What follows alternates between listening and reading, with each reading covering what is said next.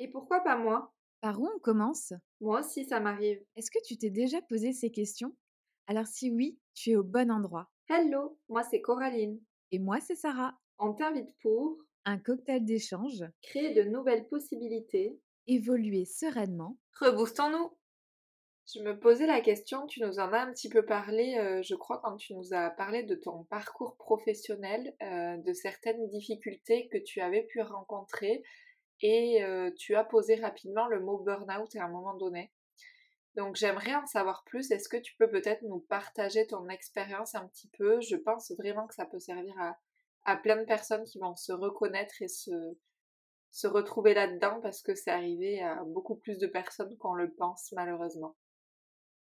C'est vrai. Eh bien, écoute, question très, intéress- très intéressante comme d'habitude. C'est vrai que depuis que j'ai j'ai évoqué mon burn-out de manière publique, entre guillemets, c'est un peu bizarre de dire ça, mais pour les personnes que ça intéresse, bah, j'ai fait un épisode complet sur le burn-out de manière générale et mon burn-out sur ma chaîne YouTube.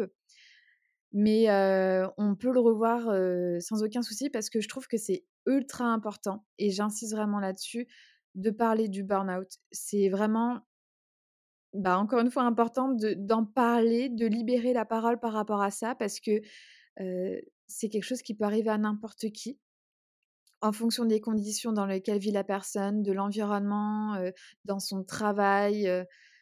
Il y, y y a certains facteurs qui rentrent en jeu, qui peuvent déclencher un burn-out. Et des fois, c'est une maladie,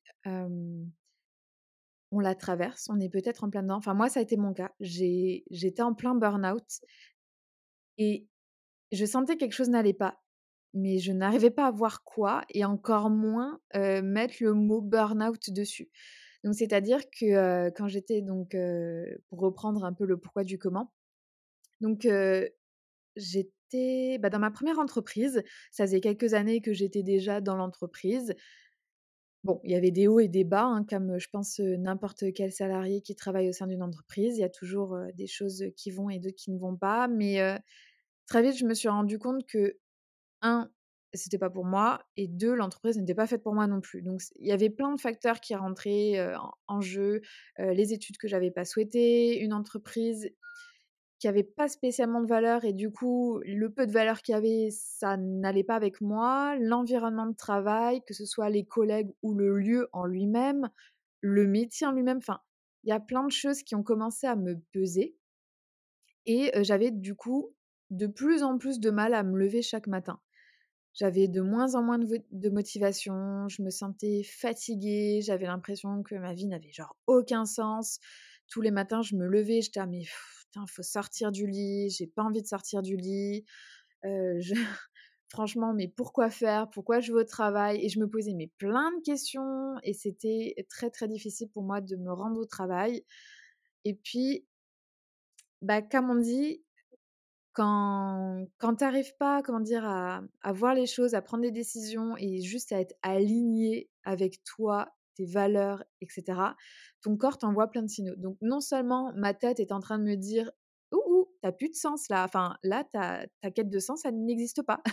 tu vas faire un travail qui n'a pas de sens pour toi. Tu te lèves le matin, tu, tu, tu ne sais pas pourquoi tu te lèves. Enfin, et vu que je n'arrivais pas, hum, comment dire, à, bah, mettre ça au centre de ma vie, j'a j'avais pas encore appris à me dire si j'ai des pensées, c'est pas pour rien, tu vois? Je me suis juste dit, «Bon, bah, je suis dans une phase, je sais pas, j'ai pas de motivation, c'est c'est une passade, ça va aller» et puis, en fait, les mois et les mois se sont passés et à un moment donné, mon corps a pris le relais. C'est-à-dire que non seulement tous les matins, je me levais, j'avais pas envie, pas de motivation, pas d'énergie, mais en plus de ça, après, mon corps s'y est mis.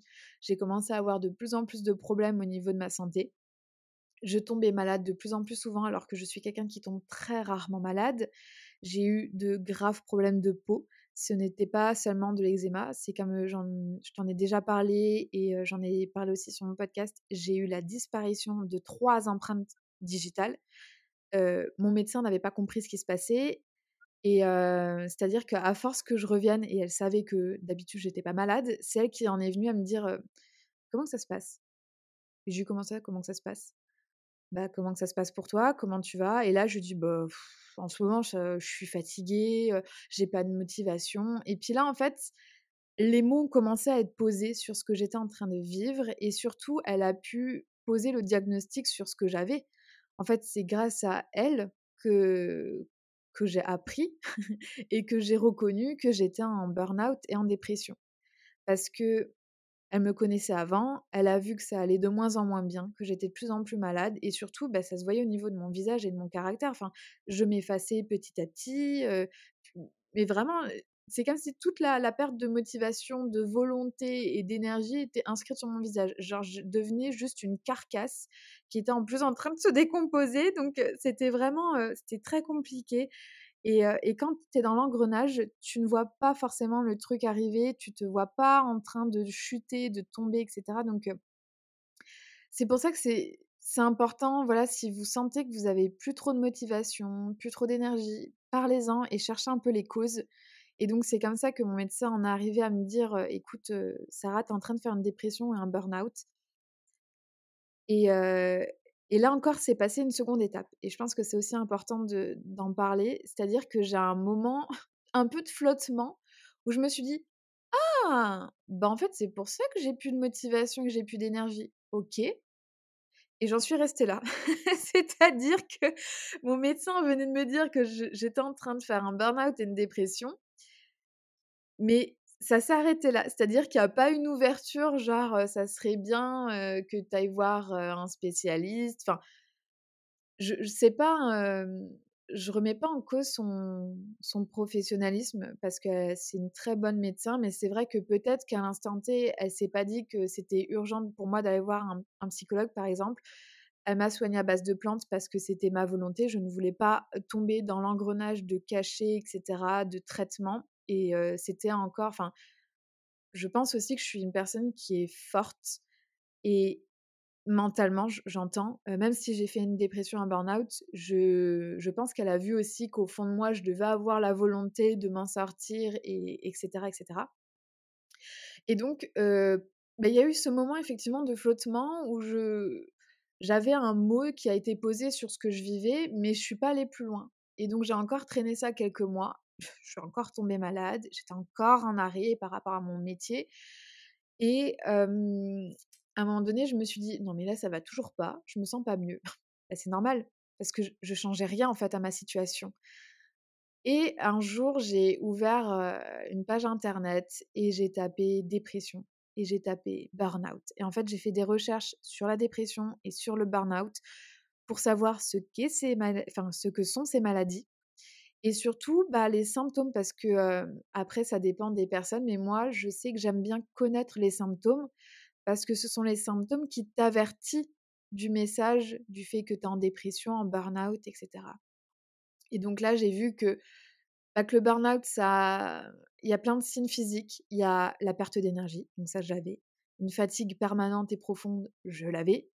dans certains cas, des maux de dos, bon, ça, je les ai de manière quotidienne, donc c'est pas, je m'en suis pas rendu compte à ce niveau-là. Ça crée des insomnies, voilà, chez certaines personnes.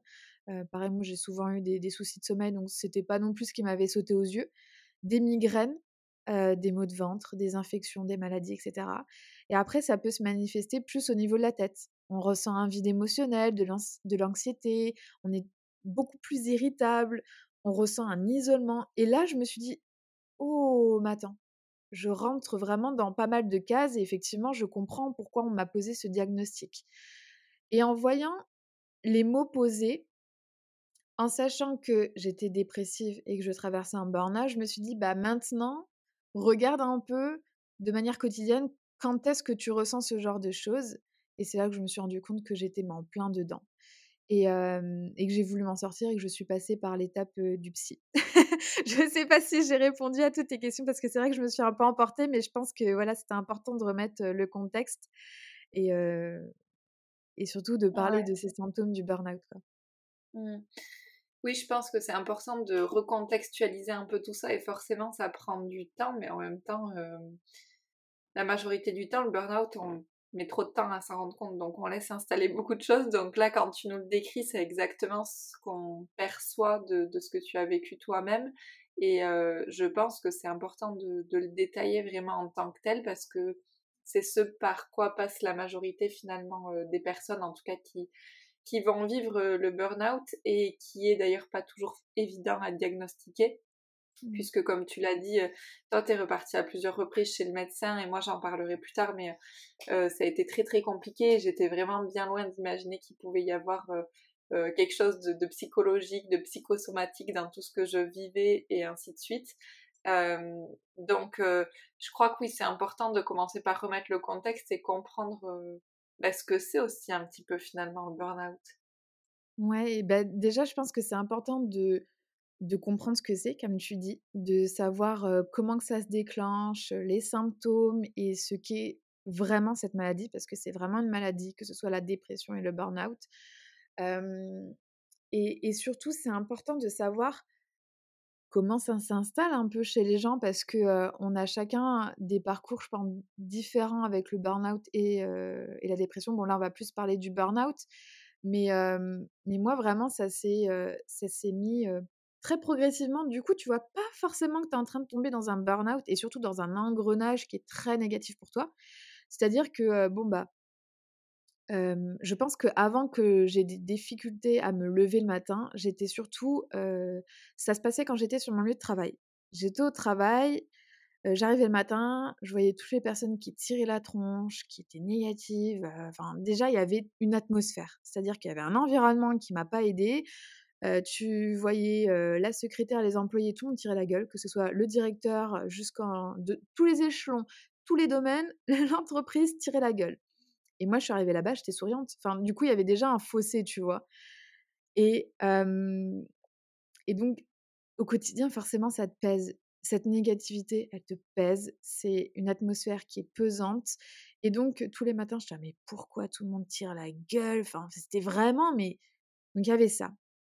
Ensuite, il y a eu le travail qui s'est ajouté à ça. Parce que plus ça avançait et moins je voyais de sens à mon boulot, je disais, mais qu'est-ce que je mmh. fais Qu'est-ce que je fous là? Je suis en train de me, me plie en quatre, je carbure comme une dingue pour sortir un boulot monstre, tout ça pour rien, parce que j'avais jamais les remerciements à ma juste valeur, enfin on reconnaissait pas mon travail, on me reconnaissait pas même en tant qu'être humain, enfin c'était c'était très très lourd, donc, ça ça se rajoute et puis bah du coup quand tu rentres chez toi, tu dis oh putain, ah, j'ai pas envie d'y retourner demain. Oh, vraiment, j'ai pas envie d'y retourner demain. Donc déjà le soir, tu commences à, ressasser. Ah là là, tu ressasses ta journée, tu dis putain, enfin, je travaille tout ça pour ça dans un environnement qui me plaît pas, un boulot qui me passionne pas. Donc tu te couches, t'es pas motivé et comme on dit, ta pensée du soir, c'est ta pensée du matin. Donc le réveil sonnait, le cerveau s'enclenche et tout de suite, la première pensée que j'avais, c'est oh non, j'ai pas envie d'y aller. «Ah non, j'ai pas envie d'y aller. Vraiment, pourquoi j'y vais? Qu'est-ce que je vais faire?» enfin et hop, là, j'étais repartie pour un tour et du coup, c'est ça qui crée aussi le manque de sens, la perte de motivation, la perte d'énergie parce que quand t'as plus de sens, t'as pas de motivation et tu pas d'énergie. C'est simple, ça va de pair. Mmh et ça et ça s'est mis en place vraiment genre tout en douceur, mais ça a été quand même assez violent parce que tu te rends compte qu'il y a plus rien qui va. Et en même temps, tu sais pas quoi faire. Parce qu'à un moment donné, quand tu commences à partir dans le burn-out, tu sais juste que ce que tu fais, ça n'a plus aucun sens. Tu as les mots physiques qui apparaissent, ensuite les mots psychiques. Et le problème, c'est que des fois, pas toujours, mais ça engendre sur une dépression. Et alors là, quand tu as la totale, tu es en train de. Si tu veux, dans, dans ta tête, alors soit c'est le néant, soit tu ressasses en permanence. Et surtout, tu as beau être entouré physiquement par ton entourage, personne ne va réellement te comprendre et du coup, tu te sens incompris et tu dis ouais mais si je suis incompris mais qu'est-ce que ça enfin à, quoi bon quoi? Et en fait tu continues enfin tu continues à creuser etc donc c'est très très difficile je pense enfin je, je sais pas je pense c'est très difficile de constater qu'on est en burn-out et surtout de qu'est-ce qu'on fait pour s'en sortir quoi mmh. Et il y a quelque chose que, dont tu as parlé que je trouve hyper intéressant et hyper important, c'est cette difficulté liée à l'entourage. L'entourage, en tout cas moi dans mon cas, l'entourage ne comprend pas. ne comprend pas ce qui se passe. J'ai jamais eu quoi que ce soit qui ressemble à ça jusque-là et du jour au lendemain, plus rien ne va.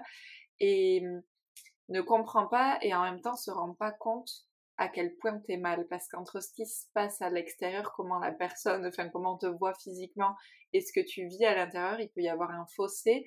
Et euh, j'en parlais récemment euh, avec des, des, personnes de mon entourage aujourd'hui, donc en en étant sortie depuis un certain temps déjà.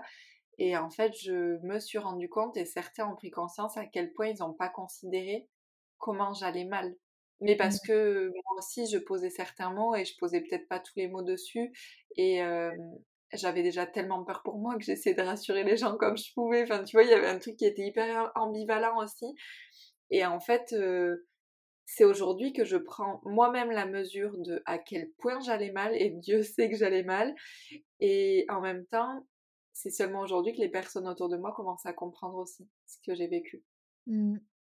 Ouais, je trouve ça, je trouve ça vraiment important de, de parler de ça parce que, alors, déjà, souvent, pas tout le temps, hein, mais souvent quand on se rend compte qu'on est en burn-out, quand on voit les, notre entourage, bah, on est content de les voir. Donc déjà, je pense que de base, tu souris quand tu vois tes proches parce que tu es content de les retrouver. Tu parles de plein de choses, donc ça va. Donc si tu veux, c'est vrai que de l'extérieur, on a l'impression que ça va. Sauf qu'au fond de toi, mais c'est une catastrophe par rapport à ton quotidien et à ton emploi. Et puis même des fois, tu es un peu gêné d'en parler, tu, tu n'oses pas ou tu te dis non mais ça va aller, c'est une passade. Et en fait, c'est tout ça qui rentre en jeu. Et il y avait autre chose que j'avais aussi envie de rajouter. Je pense que c'est important pour pas en vouloir à l'entourage parce que l'entourage, malheureusement, bah déjà de un, c'est sûr que quand votre entourage vous voit arriver avec le sourire, on se dit ça va. Donc des, mmh. fois, il y a des facteurs qui font que l'entourage ne voit pas ou n'est pas sensibilisé au burn-out, au fait que vous traversez un burn-out. Donc il y a ça, et il y a aussi les fameux filtres.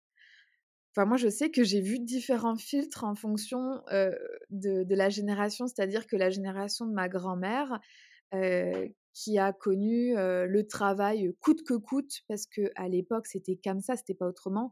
À l'époque de nos grands-parents, c'était on trouvait, enfin on faisait un métier, c'est pas, c'était même pas un métier des fois passion, hein, c'était un, on, devait faire un métier pour faire un métier parce qu'il fallait une rentrée d'argent, ensuite il fallait construire sa famille, enfin se marier, construire sa famille. Il y avait beaucoup dans dans enfin dans le contexte social, c'était ça, je trouve. Et donc forcément, quand je parlais de mes difficultés à ma grand-mère, c'était mais, mais, je comprends pas pourquoi tu te mets dans ces états-là en fait pour ton travail. C'est un travail, lève-toi le matin et va travailler, tu rentres le soir et c'est là que tu vis. Donc tu as, la génération des grands-parents qui pour eux, le travail c'est le travail et c'est quand tu rentres du travail que commence ta vie. Donc déjà il a, y a, ce filtre-là. Ensuite il y a le filtre plutôt des parents après, ça dépend des familles, hein, mais en tout cas, moi, par rapport à, à, ce que j'ai vécu, c'était ça. Après, j'ai le filtre des parents qui ont un peu plus de conscience que, bah, vu que tu passes une grande partie de ta vie au travail, c'est quand même important d'être bien. Mais alors, attention, garde un CDI. alors, ça rebondit par rapport au podcast de la semaine précédente où on parlait de l'entrepreneuriat. Et il y a aussi cette partie-là, genre oui, alors quitte pas trop ton boulot, hein, parce que par les temps qui courent, avoir un boulot, c'est difficile, c'est bien d'avoir un CDI. Ah, tu cherches à construire ton futur, avoir un appartement, une maison, construire avec quelqu'un. Donc, garde un CDI, c'est ultra important pour un achat immobilier. Donc, tu vois, tu as, plein de filtres, tu as plein de retours, de vision de choses en fonction du contexte, de l'environnement, etc. Et puis, tu as des amis aussi qui qui des fois minimisent un peu les choses parce qu'ils ne sont pas au courant de l'impact que peut avoir un burn-out au quotidien. C'est-à-dire qu'on on se dit, oh, mais, mais comme nous, même quand on le vit, hein, oh, c'est passager, d'ici deux semaines, t'inquiète pas, c'est de l'histoire ancienne. Allez, requinque-toi, regarde une série qui te fait du bien, sors, va voir des amis, va voir ta famille. Et oui, mais non, ça marche pas comme ça. Et donc, je trouve que c'est important aussi que de sensibiliser, de ne pas en vouloir non plus à l'entourage, parce que des fois, c'est un peu maladroit. des fois, l'entourage ne se rend pas compte de leur propre filtre. Donc, du coup, ça déforme, enfin, ça joue sur leur vérité, ce qui leur semble juste à eux n'est pas juste pour nous. Donc, faites attention au niveau de leur filtre, de ce qu'ils ont eux vécu et connu. pour pas que vous, vous vous dites que votre famille en a juste rien à foutre de votre cas. C'est pas vrai. C'est juste que d'après eux, d'après ce qu'ils ont connu, c'est comme ça. Et, et, surtout, donc c'est pour ça que, que, je rebondis, on en a parlé la semaine dernière, genre touche un mot, mais encore une fois, faites-vous accompagner parce que moi, c'est comme ça que, j'ai pu m'en sortir, que j'ai pu poser les mots sur pas mal de choses et surtout me faire sentir entendue et soutenue. Je trouve que c'est ultra important de, pour te détacher d'une maladie et surtout du burn-out, déjà de faire le constat que tu as un burn-out, de poser les mots dessus, pourquoi pas dans certains cas de faire une recherche sur le burn-out pour vraiment comprendre les mécanismes et comment ça fonctionne, et ensuite bah, te faire accompagner pour en sortir. Donc ça c'est mon retour par rapport au burn-out. Je ne sais pas si tu as d'autres questions ou sinon je, te renvoie la balle pour savoir toi comment que, ça t'est tombé dessus et comment tu as, perçu les choses avant d'en arriver à moi, j'avais envie d'ajouter des petits points, principalement liés à cette histoire d'entourage justement. Je suis complètement d'accord avec toi, l'entourage fait simplement comme il peut avec les outils qu'il a. Et il y a quelque chose qui est très important, et je pense qu'on le sait tous aujourd'hui, c'est que la santé mentale, pendant des années, ça n'a pas été considéré. C'est-à-dire que tu vas voir ton entourage, tu leur dis je me suis cassé une jambe, ok, ils ont de la peine pour toi, ils vont te soutenir et tout. Euh, tu leur dis euh, je fais des crises d'angoisse, personne te comprend. Mais personne te comprend parce qu'on se dit bon, ça va quoi.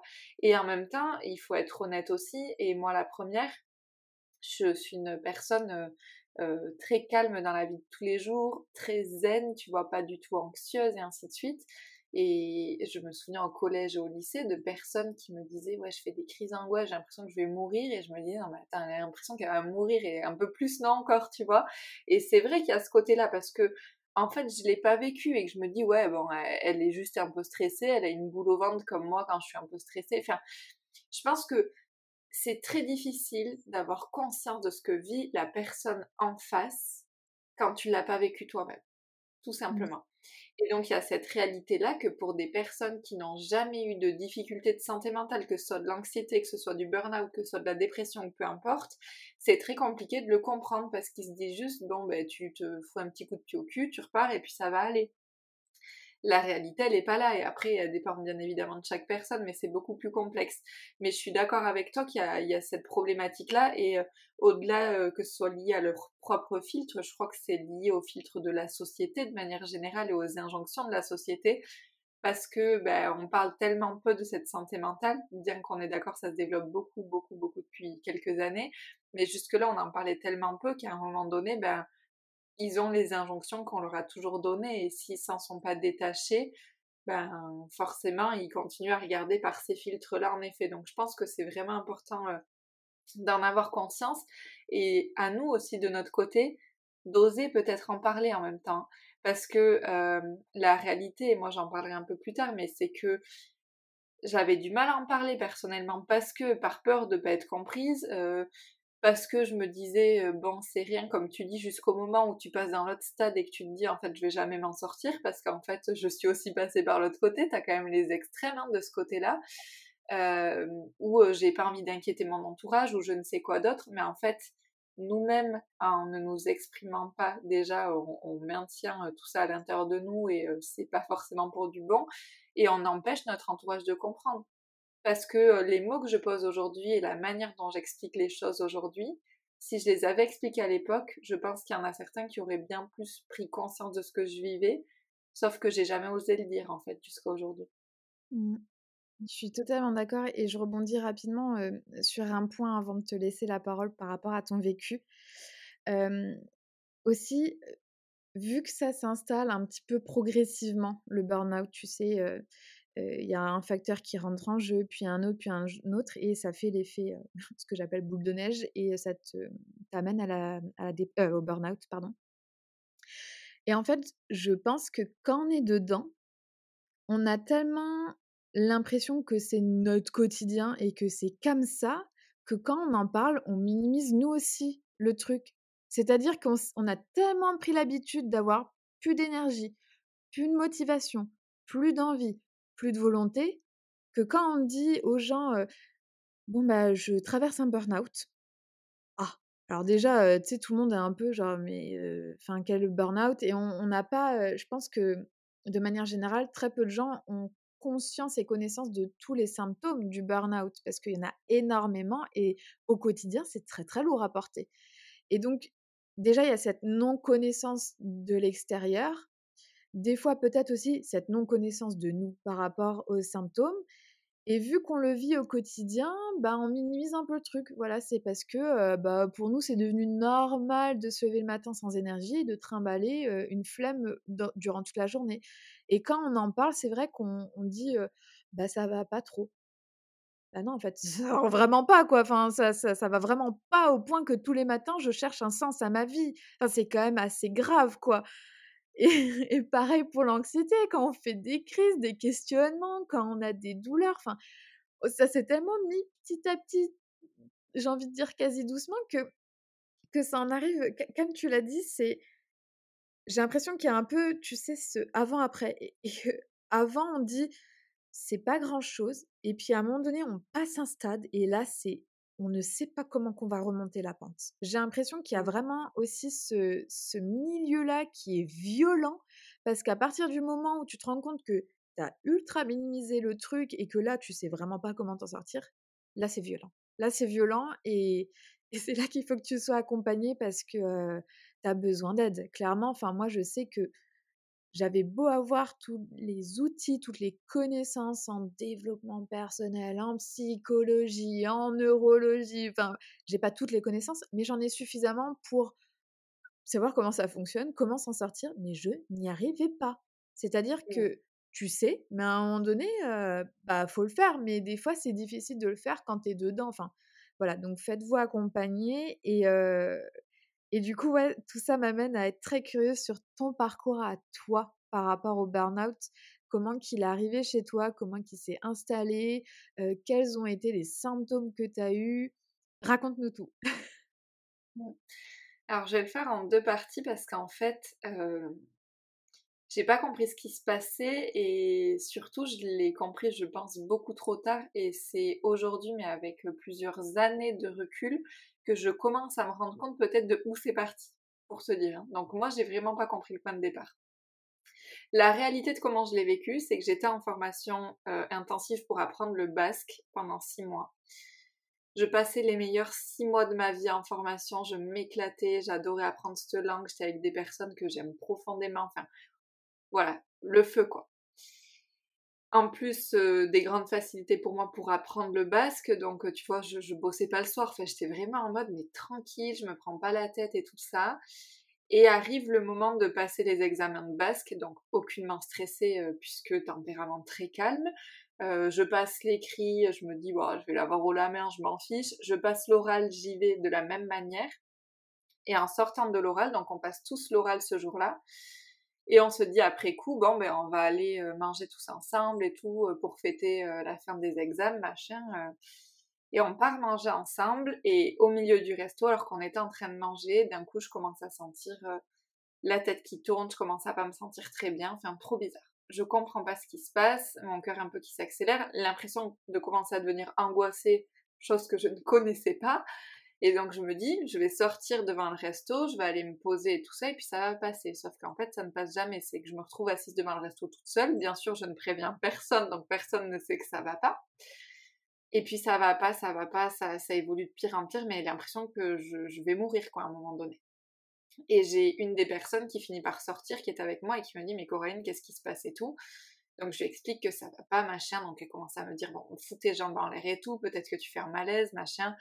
Ça avance pas, on finit par appeler le SAMU, enfin ça part loin hein, l'histoire.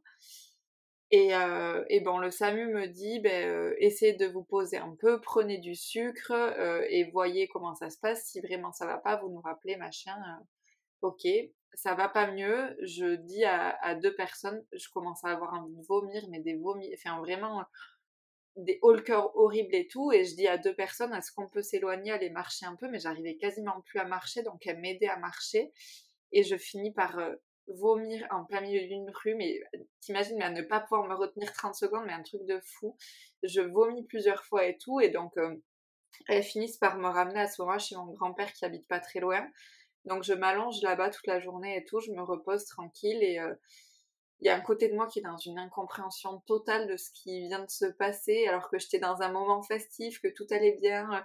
Et pour l'anecdote, je suis sortie première de ma promo. Enfin, tu vois, vraiment, mais aucun, aucun, aucune angoisse à avoir. Tout allait bien dans ma vie, quoi.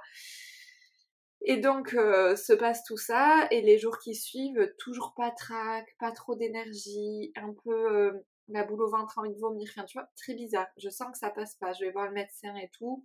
Il me parle d'une gastro. Ok, j'ai une gastro, donc je continue à avancer. Et ça va toujours pas, et je commence à reprendre un boulot. Et je me sens pas bien dans ce boulot. Le matin, je m'arrête sur la route pour vomir avant d'aller au boulot. Enfin, t'imagines les trucs, quoi, des trucs, mais juste horribles.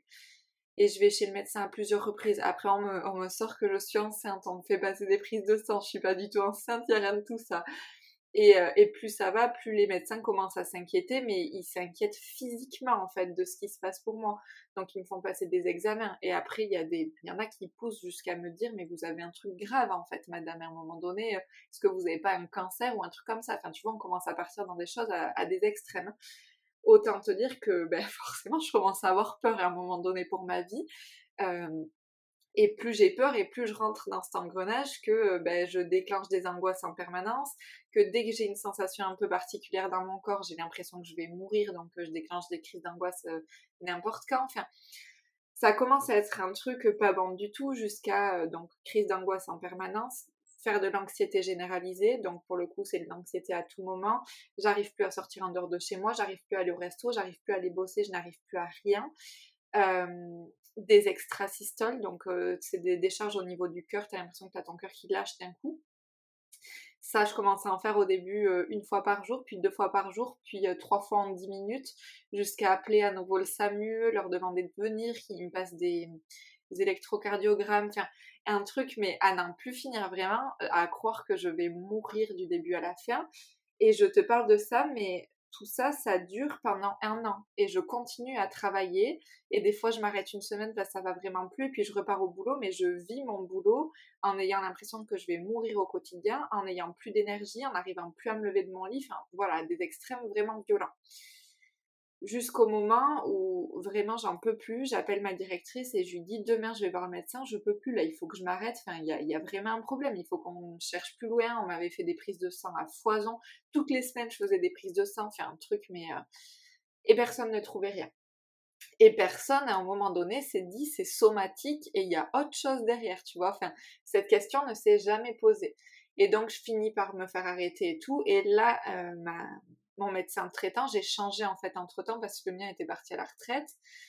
Euh, et donc elle me dit, ben là je vous envoie voir un psychiatre pour voir s'il n'y a pas quelque chose euh, côté somatique et tout ça parce qu'il y a un truc qui, cloche. Nous on a tout fait, on trouve rien de notre côté. Et donc je vais voir un psychiatre et c'est là que euh, on commence à échanger et tout ça et qui me pose du coup le diagnostic de burn-out. Donc, si tu veux, avant d'en arriver au burn-out, pendant un an, je suis dans une maladie physique, d'après moi et pas le reste. Franchement, on a tout vu, hein, sclérose en plaques, euh, on m'a tout diagnostiqué, et encore aujourd'hui, il y a des diagnostics qui ont même pas été enlevés, pour te dire, enfin, vraiment, on m'a foutu toutes les casquettes qui pouvaient exister. Sauf que euh, moi, j'en parle avec le psychiatre, et je lui dis, mais attendez, je, je comprends pas, c'est-à-dire que c'est au moment où je me sens le mieux dans ma vie que ça se déclenche. Tu vois, parce que le jour où ça se déclenche, mais quel est le lien? Je ne travaillais pas, je sortais de formation à ce moment-là. Et il me dit, mais ça peut en fait venir depuis un certain temps. Peut-être qu'il y a des signaux que vous n'avez pas vus pendant un certain temps et petit à petit ça s'est accumulé. Et là, le fait justement de savoir que vous alliez finir votre formation et donc repartir dans la vie professionnelle, c'est pas au niveau conscience, au niveau inconscient que ça s'est joué. Votre corps, il a dit non, parce qu'il n'était pas prêt à y repartir et parce que vous aviez peut-être vécu des choses et ainsi de suite. Et donc petit à petit, euh, au début, je me disais, ouais, enfin, Enfin, ça va, j'ai bien vécu. Avant ça, j'ai fait ma formation de déduc, j'ai bossé quelques mois et je suis partie directement en formation de basque. Donc je me disais, bon, j'ai bien vécu et tout. Et en fait, il a fallu des années. Aujourd'hui, avec le recul, je me rends compte que la première structure que j'ai fait en stage, je me suis retrouvée face à de la maltraitance de professionnels qui maltraitaient des enfants. Donc comment tu commences dans ta vie professionnelle? J'avais 17 ans à ce moment-là. Euh, je me suis retrouvée à devoir dénoncer du coup ce genre de choses, donc c'est des choses qui sont quand même très compliquées. Donc tu arrives la boule au ventre, des professionnels du coup avec lesquels j'étais pas en accord et j'ai clairement clashé et euh, qui m'ont renvoyé à ma posture de stagiaire en me disant non mais reste à ta place et donc je venais tous les jours travailler en n'étant pas bien, euh, tu vois, à l'intérieur de moi.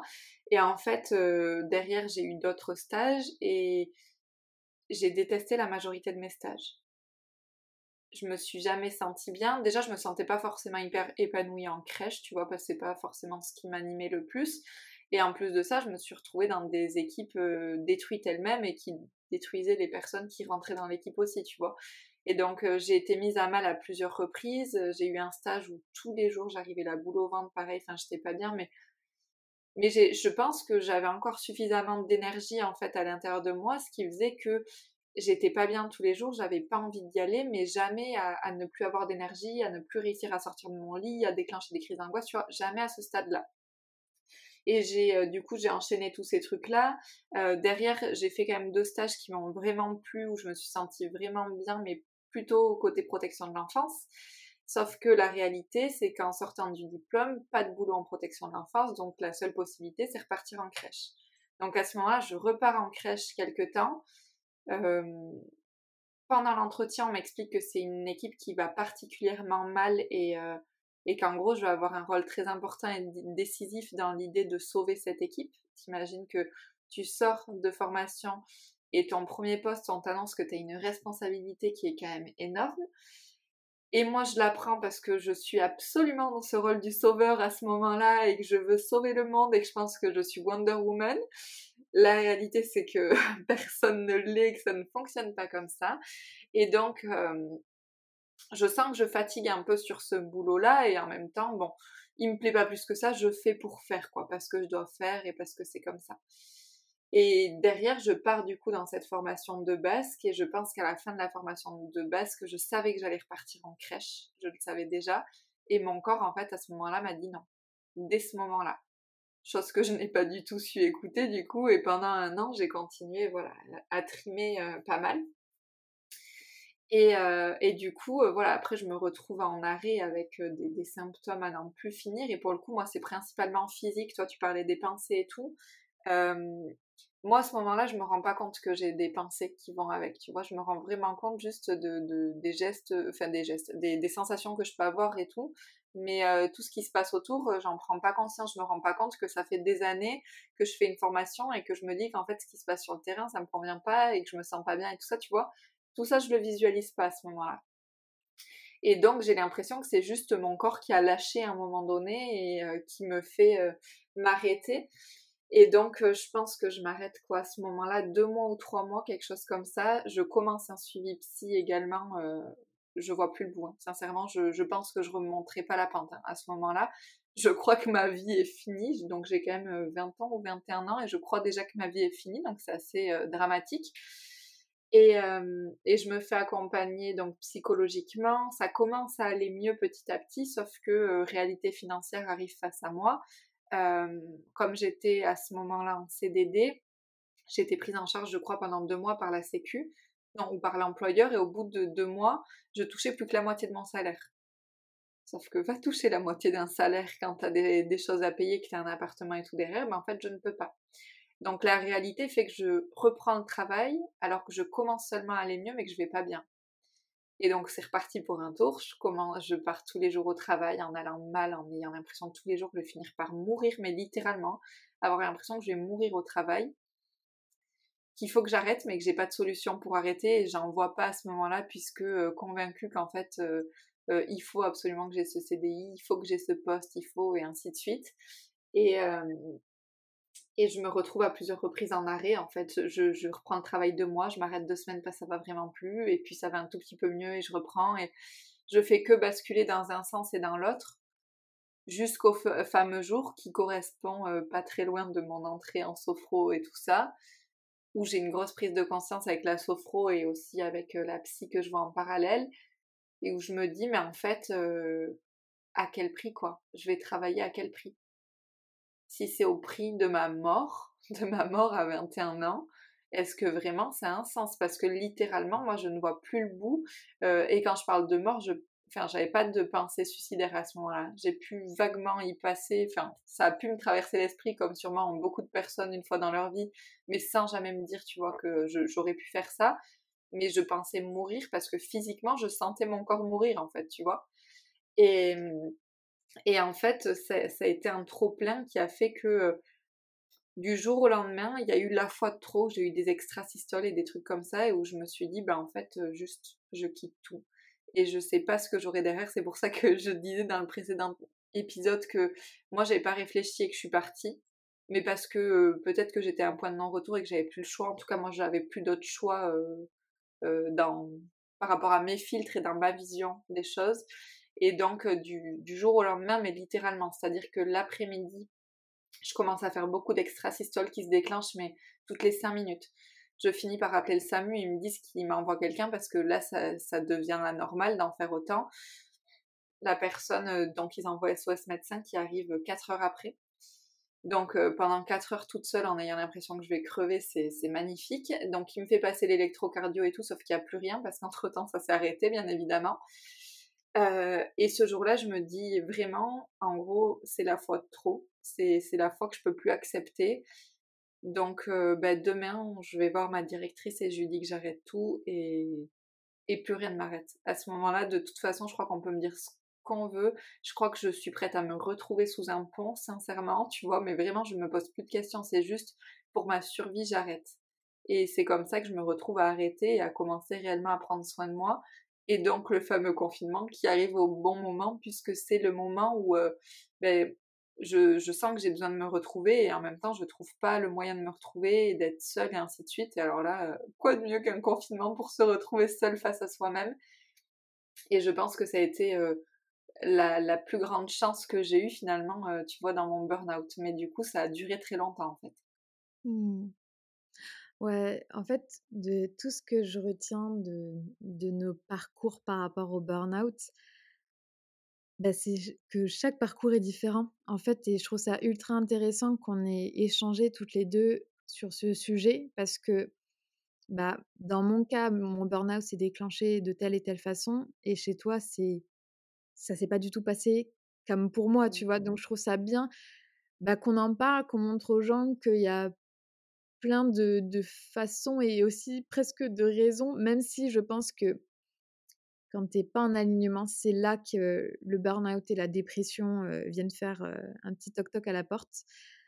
Parce que on a tous nos valeurs et on est ici pour une mission. Et si on n'est pas dans la bonne mission, qu'on est en train de se tromper, bah, l'inconscient, ensuite le conscient et le corps vont parler, vont t'envoyer des signaux pour te rappeler, mais c'est pas là que tu dois aller, je te rappelle. et il faut, c'est horrible, mais, mais je trouve qu'avec du recul, hein, bien entendu, c'est avec le recul qu'on a maintenant, je pense que toi et moi, on peut dire presque heureusement qu'on est passé par le burn-out parce que le burn-out, c'est tu touches le fond et c'est là que tu as un déclic. Parce que c'est soit tu restes au fond, soit tu veux remonter à la surface. C'est ça en fait.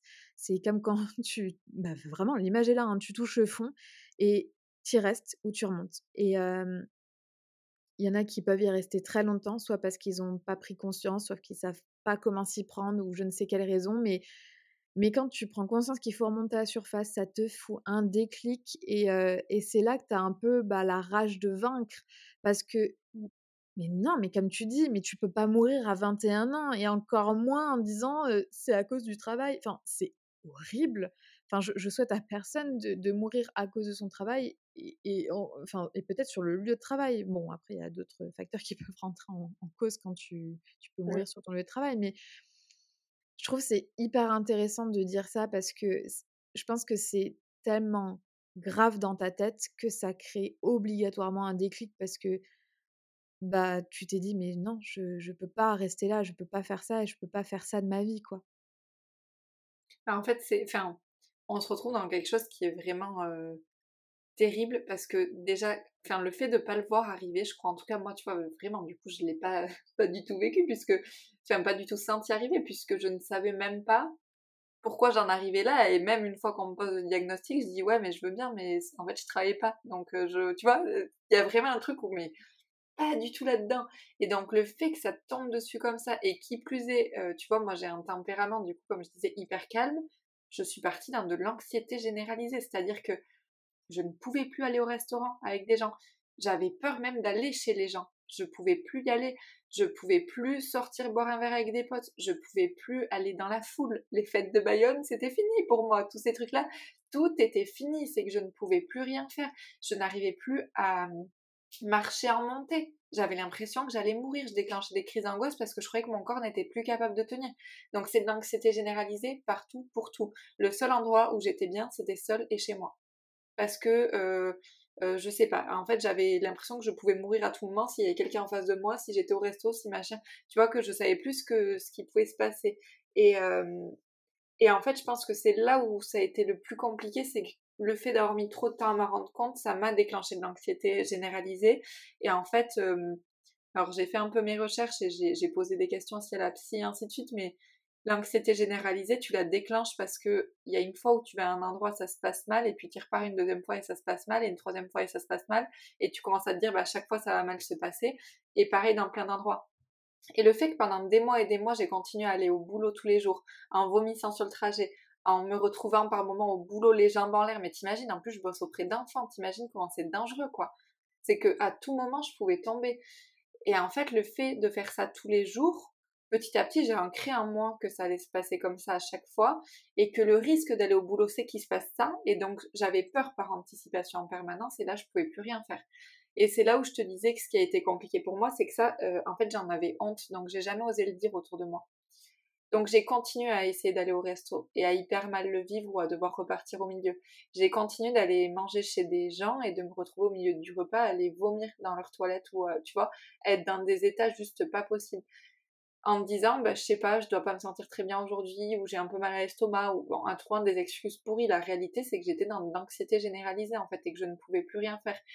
Et j'ai même perdu des, amis et des gens autour de moi qui n'ont pas compris pourquoi j'arrêtais de sortir, pourquoi j'arrêtais euh, de faire autant de choses qu'avant, et qui n'ont pas cherché plus loin. Et en même temps, je leur en veux pas, hein, parce que moi, j'ai pris la décision de ne pas en parler non plus. Donc, euh, je peux pas en vouloir à ces gens-là, mais à ce moment-là, j'aurais eu besoin que les gens comprennent et en même temps, j'avais pas la, force et le courage de dire ce qui se passait réellement à l'intérieur de moi, tu vois. Mmh. Et ça, c'est quelque chose qui est très compliqué. C'est vrai. Et, et, puis déjà, c'était aussi quelque chose qui n'était pas... Enfin, ça remonte à quelques années et, j'ai l'impression que c'est une élévation de, toutes les consciences, hein, parce qu'il y a quelques années, on n'en parlait pas plus que ça, le burn-out. Et j'ai l'impression qu'on est beaucoup à avoir traversé ça, et c'est là qu'il y a eu des prises de conscience aussi pour savoir ce qu'est le burn-out et comment, comment ça se met en place, etc. Parce que, bon, ça a été étudié il y a plusieurs dizaines d'années, c'est récent, mais c'est pas non plus de cette décennie-là. Ça remonte à avant qu'ils ont commencé à faire des recherches sur burn-out. Mais je, pense qu'il y a une élévation des consciences parce que je te disais par rapport au filtre, tu sais, de l'entourage, je, pense que plus on avance, plus on, on prend conscience de certaines choses. Et en prenant conscience de plein de choses, c'est là qu'on se rend compte qu'on peut traverser un burn-out, et en étant accompagné, d'où viennent les causes? Parce que je trouve ça intéressant, c'est que dans nos deux parcours, alors peut-être pas tout le monde, mais dans nos deux parcours en tout cas, ça a été, c'est arrivé de différentes manières. Mais toutes les eu, on a eu un diagnostic qui a été posé par un, un spécialiste, que ce soit un médecin pour moi et un psychiatre pour toi. Et on le répète assez souvent, mais encore une fois, quand ça va mal ou quand vous souhaitez faire un changement, allez voir les spécialistes. C'est pas pour rien, c'est parce que ils connaissent ces, ces maladies, le tenant, les aboutissants, etc. Ils connaissent le fonctionnement, les symptômes et ils sont à même de vous dire ça fonctionne comme ça. Et il y a quelque chose dont j'ai envie de parler parce que ça, c'est quelque chose que je sais et que je peux encore d'autant plus vous le dire avec le recul. C'est que les maladies, c'est nous qui nous les créons la plupart du temps. Alors oui, il y a des bactéries, oui, il y a des virus, oui. Par contre, il y a beaucoup de maladies, bah, comme tu l'as dit, somatiques. C'est notre psyché qui est au courant de plein de choses de notre mission de vie, de nos valeurs et qui est au courant de tout ça et qui se rend compte de ce qu'on fait et du coup que c'est pas en adéquation ni avec nos valeurs ni avec notre mission de vie. Et donc le seul moyen pour elle de transmettre un message pour que tu restes dans ton alignement, c'est de créer une maladie. Donc c'est pour ça qu'on parle de maladie des fois somatique, c'est parce que c'est ta pensée qui va faire sortir une maladie de, de plein de différentes façons, hein, mais à un moment donné, il faut envoyer un signal. Et qu'est-ce qu'il y a de plus parlant qu'une maladie externe? Donc c'est-à-dire que, alors des fois c'est très petit, hein. tu peux avoir une petite plaque d'eczéma et tu vas dire bah merde alors bon bah ça va passer. Et en fait c'est plus tu dis ça va passer, plus ça va devenir gros parce qu'à un moment donné bah, c'est comme toi je pense en tant qu'être humain, hein, si tu as envie de signaler quelque chose au début tu vas dire excusez-moi et tu vois que la tablée elle continue à parler. Pardon et tu sais, tu augmentes ta voix. Et à un moment donné, tu vas taper du poing sur la table. Bon, maintenant, ça suffit, j'aimerais parler. et en fait, j'ai l'impression que c'est comme ça que fonctionne la psyché, le cerveau. appelez ça comme vous voulez. Et c'est ce coup de poing sur la table, c'est vraiment ce. Je pense que c'est ce déclencheur que nous, on a à travers le burn-out qui fait que ah, tout d'un coup, on a une prise de conscience. Ah, mais alors tout ça, ça crée ça. En fait, c'est ça qui est intéressant et je suis contente qu'on ait eu ton retour à ce sujet, de ton expérience, d'avoir dit que toi, ça a été ultra brutal. Parce que autant pour moi, tu vois, ça a été très progressif et ça s'est installé dans mon quotidien de manière très progressive. Autant toi, ça a été une claque dans la tronche et t'as rien compris et ça a traîné pendant un an. Et c'est pour ça que c'est bien qu'on en parle, qu'on sensibilise les gens au burn-out. C'est parce que très souvent, soit ça s'installe et tu vois rien venir et donc c'est brutal comme dans ton cas. Ou alors comme dans mon cas, c'est tellement doucement que je le vois pas venir non plus. Mais dans les deux cas, on est dans le burn-out. Et à un moment donné, il faut une prise de conscience et surtout, il faut se faire accompagner. Je le répète sans cesse, mais vraiment, c'est ça. Il hein, faut, faut vraiment connaître et maîtriser le burn-out pour s'en sortir. Et dans nos deux cas, finalement, on a été voir, pour ma part, un psychologue et pour ta part, un psychiatre. Et je pense, sans me tromper, dire qu'on s'en est sorti. Alors, ça n'empêche pas qu'on peut replonger. Mais je pense que là, à l'instant T, on se considère sorti de tout ça. Mmh. Oui, je suis d'accord avec toi. et d'ailleurs, j'ai pour la petite précision, j'ai vu un psychiatre au départ pour être diagnostiqué, pour être pour mes arrêts maladie et ainsi de suite. Mais j'étais suivie en parallèle par une psychologue également. Et je suis même allée plus loin parce que j'ai fait de la kinésiologie. Bon, j'ai fait d'autres pratiques aussi de, de, médecine parallèle, on va dire. Et je, pense que c'est vraiment la clé, en effet, pour s'en sortir quand on tombe dans des maladies si profondes entre guillemets parce que je vois beaucoup de gens et j'en accompagne aujourd'hui des personnes qui ont voulu s'en sortir seules et oui qui vont remonter la pente comme on disait et avoir remonté la pente 5 minutes, 10 minutes, 10 jours, 20 jours, 30 jours et puis au bout de ce temps-là ça va retomber et ainsi de suite et pour aller mieux sur du long terme ça demande beaucoup de temps je pense qu'il faut le dire aussi euh, on peut voir des effets euh, rapidement et des améliorations rapidement. Par contre, il ne faut pas croire que euh, ce, dans quoi tu as été pendant deux ans, en deux jours, tu n'auras plus rien. quoi. Je pense que c'est vraiment important de le rappeler parce que on a tous envie d'avoir une solution miracle, une potion magique qui fasse que tout s'enlève et en même temps la réalité elle n'est pas du tout là et je vois beaucoup trop de personnes encore aujourd'hui qui viennent me voir et qui pensent pouvoir euh, s'en sortir euh, en faisant une séance avec euh, un spécialiste et puis c'est terminé. C'est pas le cas. Ça demande de l'accompagnement sur du long terme. Et encore aujourd'hui, alors sortie du burn-out, oui.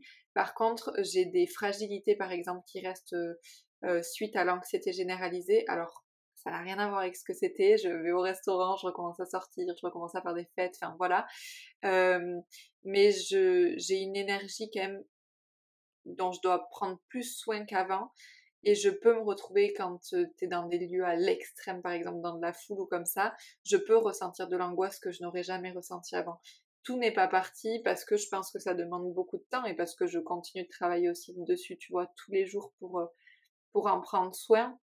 Mais comme quoi les fragilités restent sur du long terme parce que le déclencheur de tout ça, enfin du, du burn-out en tout cas, vraiment le moment où ça a commencé à, partir en cacahuète, euh, c'était en 2018. Donc mmh. ça fait quand même un certain temps et pour autant, il y a des fragilités qui restent et peut-être aussi des ressentis en fait parce que je pense que du coup aujourd'hui on est beaucoup plus connecté à nos ressentis.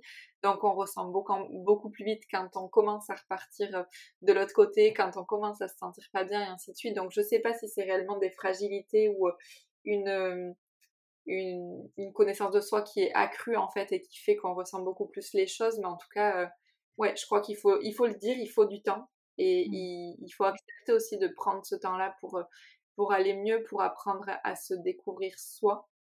Et il y a une petite autre chose que je voulais préciser également, c'est que là on parle beaucoup de burn-out professionnel, mais le burn-out il n'est pas que professionnel, il existe le burn-out parental. On peut être en burn-out dans sa vie privée et pas que professionnel. Et euh, je sais pas si c'est le cas pour tout le monde, en tout cas pour ma part, ça n'allait pas forcément bien non plus dans ma vie personnelle c'était quand même un tout, je veux dire, euh, j'avais pas juste des petites problématiques au travail qui faisaient que du jour au lendemain tout a claqué. Dans ma vie euh, personnelle, j'avais certaines difficultés également et je pense que ça m'a fragilisé aussi et que ça a facilité l'arrivée du burn-out. Je pense que dans tous les cas, j'y serais tombée à un moment donné, mais ça a été facilité par le milieu personnel, donc il faut pas oublier que euh, ben, tout est étroitement lié aussi hein, à un moment donné. Mmh. C'est vrai. du coup, avec tout ce qu'on a dit, c'est vrai que je pense qu'on est dans une période où il y a beaucoup de gens qui peuvent être touchés par ça. Donc, si jamais vous vous sentez concerné, n'hésitez pas à en parler, n'hésitez pas à vous faire accompagner. Voilà, on a parlé de honte, il faut passer au-dessus, il faut transcender ça parce que sincèrement, ne vivez pas avec un burn-out, ne vivez pas avec une dépression, ne vivez pas avec une maladie tout court, essayez d'améliorer votre santé mentalement, physiquement. Donc euh, n'hésitez pas à vous faire accompagner. Euh, si jamais vous avez envie de partager votre histoire parce que vous avez connu un burn-out et que vous souhaitez en parler parce que vous avez surmonté ça ou vous êtes dedans, n'hésitez pas. Si vous voulez échanger, partager, euh, on est là pour ça. Donc, on attend vos retours. En attendant, prenez soin de vous. On vous retrouve très très vite. À très vite. Ciao